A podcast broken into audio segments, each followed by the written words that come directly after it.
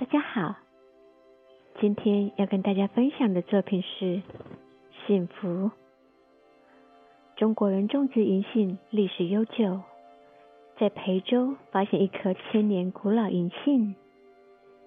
千年银杏树植于北魏正光年间，已有近一千五百年的历史，被称为徐州最古老的银杏树。因为佛教认为银杏是圣树。所以僧侣们在庙里面栽种，而且养护上千年。欧洲人在一六九一年第一次信到银杏，是种在一个日本庙花园。因为银杏在儒学和佛教都很有名，日本和朝鲜也有很多人种植银杏。一七一二年，一个德国医生把它引种到欧洲。虽然银杏到处都有，直到近代才在中国浙江省发现野生银杏。而西方有观点认为，这些银杏可能不是野生的，而是一千多年前僧侣种植的。银杏树一般寿命很长，有千年银杏之称。树可以长得很高大。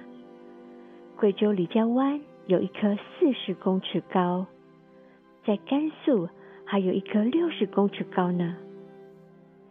山东莒县福来山下有一棵树龄达三千多年的银杏树，传说这棵银杏树是西周初期周公东征时所采。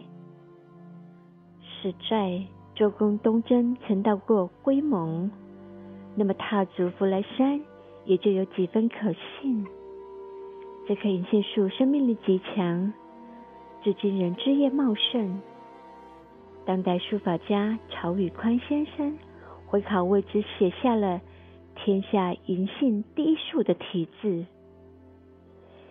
银杏叶子在种子植物中很特别，是裸子植物中唯一一种阔叶落叶乔木，叶子是扇形。所以称它为蒲扇。